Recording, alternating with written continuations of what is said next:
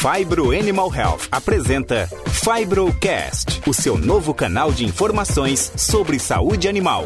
Olá para você que nos acompanha, eu sou a Giovana Kolasic e esse é o segundo episódio do nosso Fibrocast. Como prometido, vamos falar agora sobre as soluções Fibro para o controle da coccidiose em frangos de corte. Continuamos então com a participação do professor e mestre em ornitopatologia Humberto Schiffercuri e Denise Bernadelli, que é médica veterinária e assessora técnica de avicultura da Fibro. Denise, quais são as moléculas que estão hoje disponíveis para o controle da coccidiose via água de bebida para frangos de corte no mercado brasileiro? Temos basicamente três moléculas registradas para essa finalidade, que são o amprólio, diclazuril e sulfaquinoxalina. O diclazuril e a sulfaquinoxalina são moléculas muito usadas em frango de corte. Com isso, pode ser que ocorra situações onde as eimérias já estejam resistentes a esses ativos.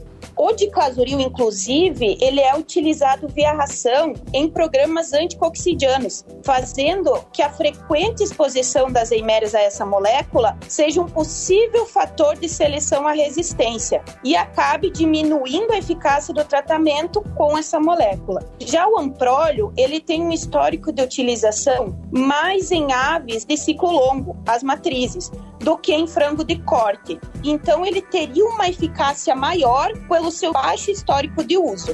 Denise, você poderia então comentar um pouco mais sobre a molécula amprólio e o produto Amprosil, que é a solução fibro para a coccidiose via água de bebida? O amprólio, ele age mais ativamente na segunda geração de esquizontes, que é uma das fases da, do ciclo da iméria, que acontece nos enterócitos. O amprólio é uma molécula segura para as aves e o seu uso é muito bem aceito por vários países que produzem frangos de corte e também que importam frango do Brasil.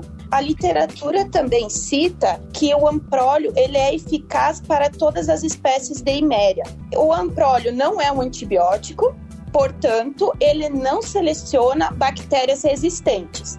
E como comentado já anteriormente, o histórico de uso dessa molécula ele é baixo em frangos de corte. Com isso, a sua eficácia no tratamento é certeira.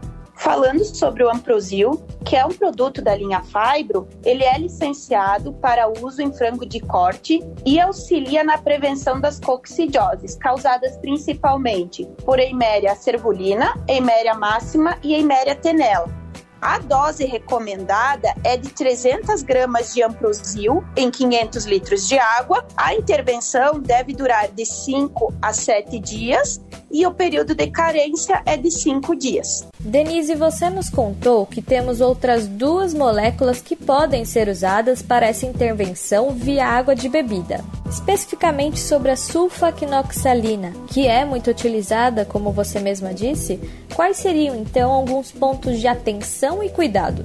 A sulfaquinoxalina, como seu amplo uso pode causar uma seleção de cepas resistentes.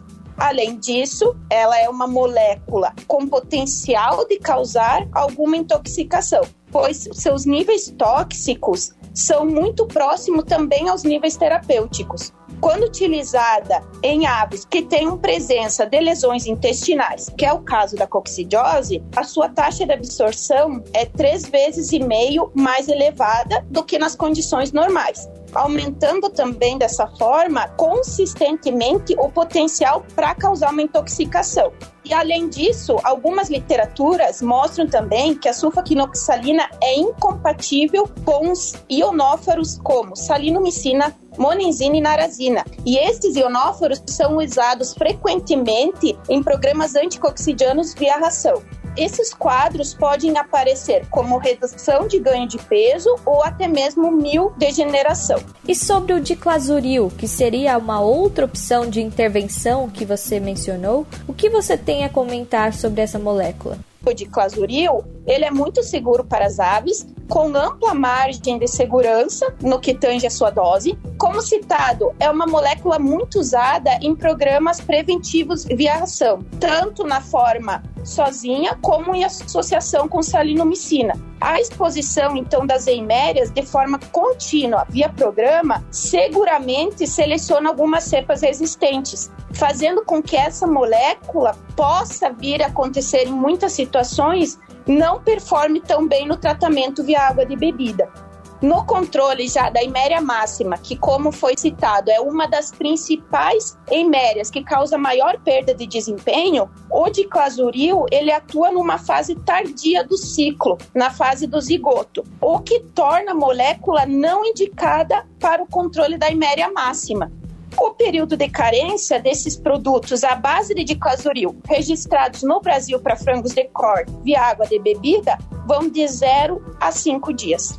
E como é feita essa intervenção para a coccidiose em frangos de corte via água de bebida? Como a gente consegue garantir que ele seja o mais eficiente possível? Primeiramente, deve ser determinado que há problema de coccidiose no lote e que há necessidade dessa intervenção utilizar um produto que seja registrado para frangos de corte pelo Ministério da Agricultura, Pecuária e Abastecimento, o MAPA, e com indicação de uso via água de bebida.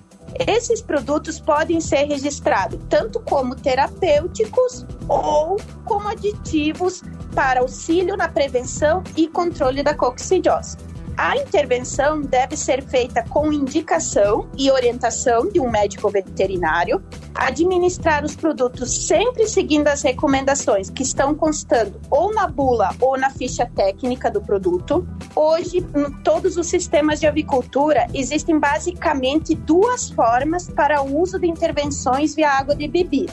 Uma delas é o uso diretamente nos reservatórios, na caixa d'água, ou o uso via dosador ligado à rede hidráulica. Independente do sistema disponível, o importante é que todas as aves do lote tenham acesso a esse produto. Outros pontos importantes de controle e que podem vir a interferir na, nessa intervenção via água de bebida é a limpeza do sistema, qualidade de água, diluição do produto, evitando precipitação todos são pontos importantes de controle no momento da intervenção. Para a também é importante que o produto seja administrado na maior parte do dia para consumo das aves. Sendo assim, pode-se trabalhar medicando 70% do consumo total de água, estimado durante o dia, ou seja, a ave será medicada durante o dia e durante a noite a água será adicionada sem produto. Humberto, com a sua experiência e vivência na parte de docência e agroindústria, quais seriam as condições ideais para essa intervenção via água? Eu acredito que seja uma boa ferramenta quando existem realmente falhas no, no processo que a gente citou anteriormente, né? É, acho que é, lançar mão dessa ferramenta é bastante importante numa intervenção. E, e lembrando é, que utilização sempre de água fresca, limpa, à vontade para as aves, que os reservatórios estejam limpos, que a gente prepare essa intervenção de forma que seja consumida num período de 24 horas, que uh, todas as aves possam ter acesso e, e dessa forma a gente movimente o lote para que elas vão consumir. E esse foi o segundo episódio do Fibrocast. Para mais informações sobre os produtos da Fibro, você pode entrar em contato pelo saque no 0800 722 8011 ou também pelo nosso e-mail fibro.saque.pahc.com. Até a próxima!